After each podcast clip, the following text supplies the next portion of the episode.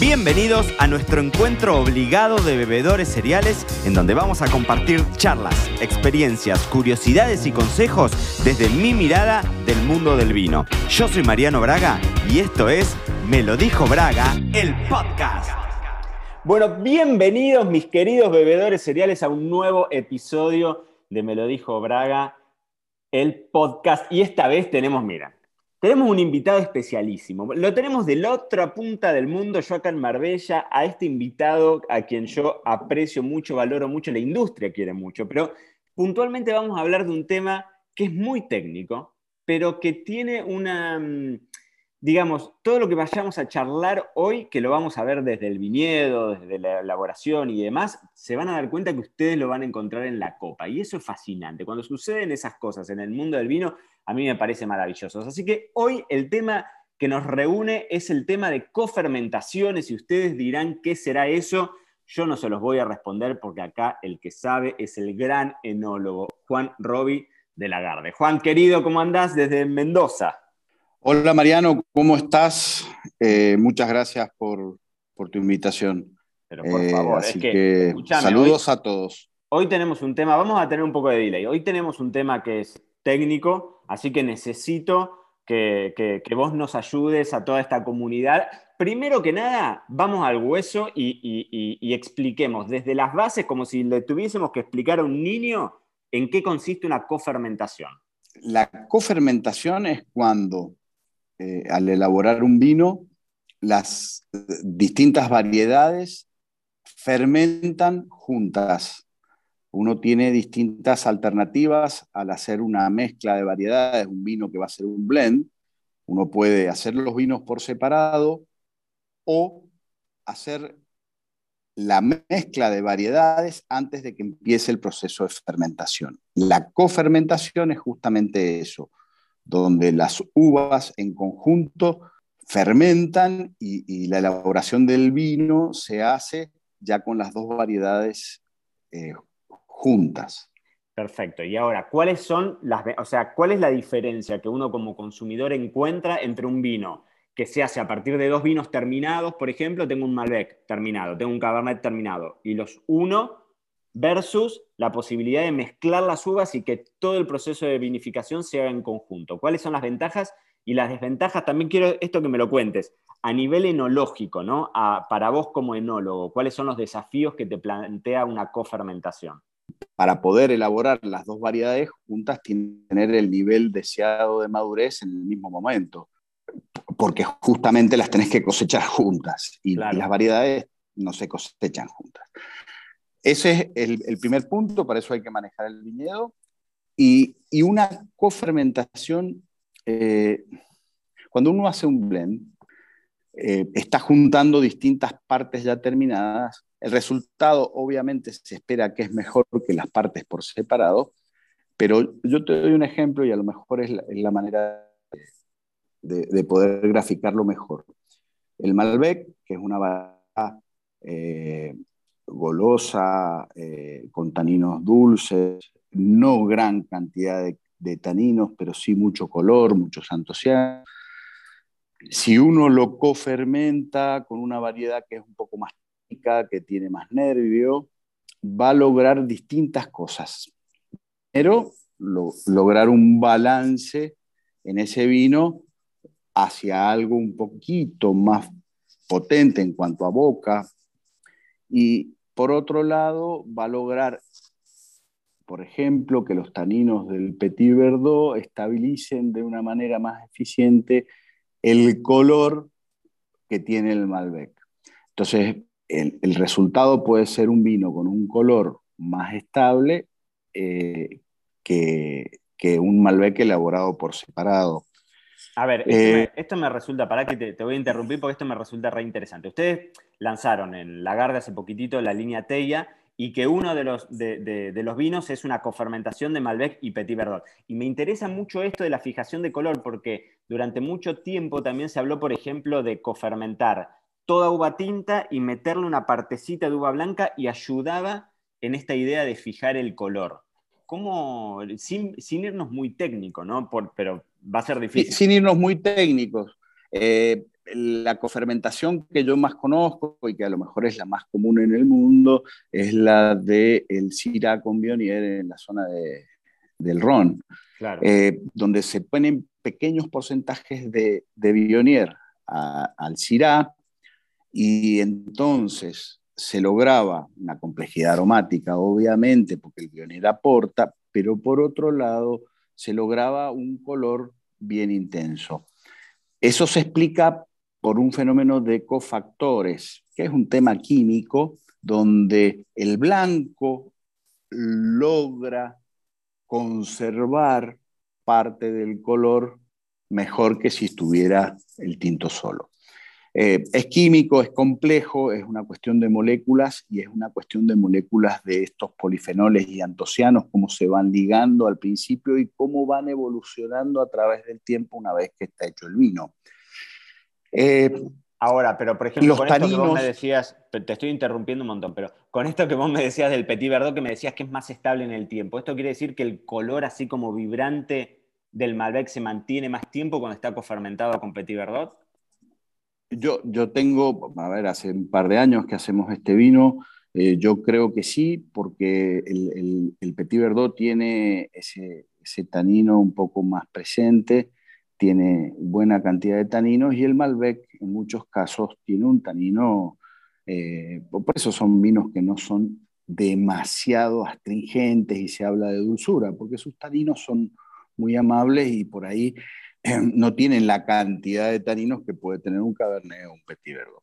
Entonces yo creo que eso por un lado, de todas maneras, lo interesante de, de esto es que uno puede buscar hacer estas cofermentaciones para lograr un producto distinto, como es el caso nuestro, pero normalmente suceden en el campo. Muchas cofermentaciones se les llama también los field blend, porque son viñedos que están plantados con distintas variedades. Y acá en Mendoza había muchas variedades mezcladas con viñedos de Malbec, entre otras el semillón.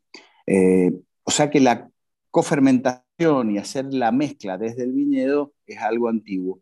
Nosotros, en el caso de Tella, yo ya venía haciendo algunas cofermentaciones entre Malbec y Petit Verdot, pero por una cuestión casual, están en la misma finca, se cosechan más o menos al mismo tiempo y eh, casi al último de la cosecha. Por lo tanto, cuando terminaba el Malbec y el Petit Verdot, el único tanque o los pocos tanques que tenía, tenía que juntarlos y los resultados nos gustaron mucho.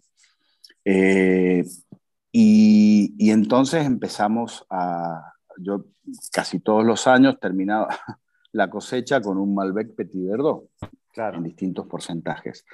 Decidimos hacerlo porque el carácter único de esta cofermentación en los porcentajes que nosotros utilizamos eh, te da un producto distinto. Y decidimos hacer los productos que sean jóvenes, sin madera, para que no se pierda esa impronta.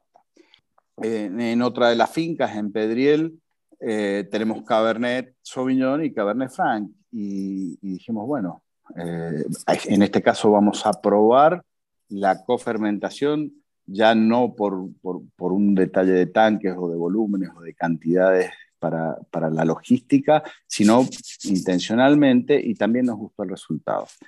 perdón, y no, te decía esto, de volver al concepto este del, del de, claro, de lo que muchas veces se llama el field blend, que básicamente es en una finca tengo plantadas distintas uvas, las cosecho todas juntas y así como entra una variedad, entra otra. Y esto que decías también es interesante porque hoy la cofermentación en un montón de sentidos es una tendencia y es una metodología, digamos, de vinificación en algún punto que marcan muchos de los vinos que, que marcan la cancha o que marcan una agenda.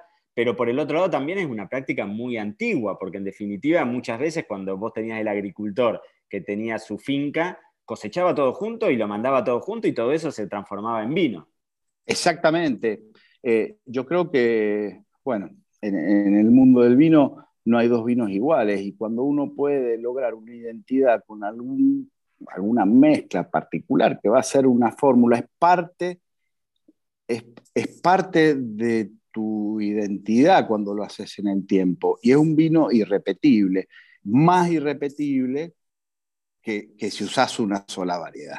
Yo creo que, es parte de, generar productos nuevos y sensaciones nuevas en, los consumidores. Eh, al margen de que hoy lo hacemos a propósito, tiene esas ventajas técnicas que te decía.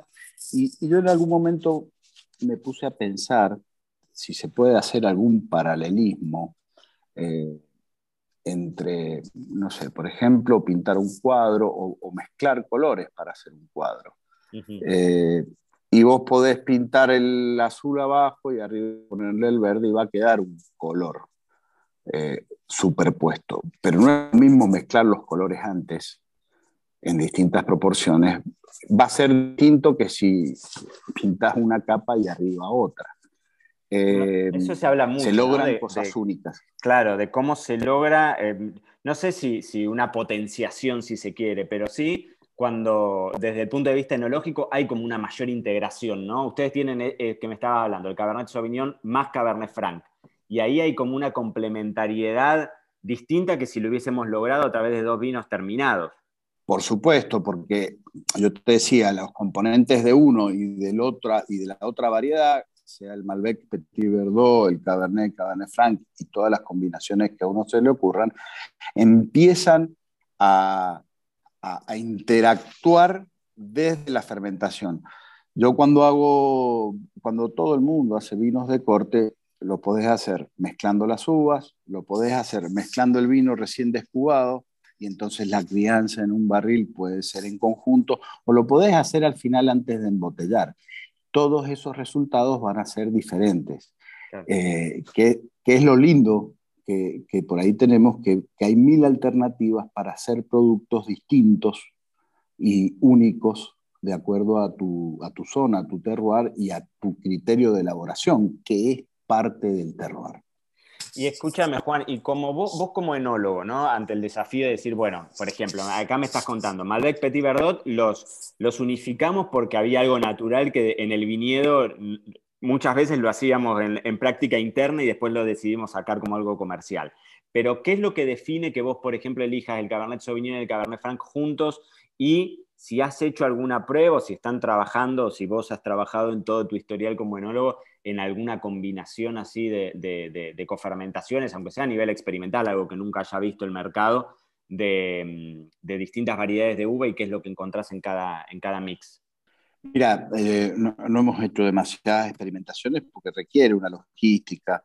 Eh, tenés que cosechar al mismo tiempo y, destinar recursos para ese tipo de pruebas. Sí, eh, con estas dos mezclas que te digo, estas dos cofermentaciones, antes de salir al mercado ya habíamos elaborado.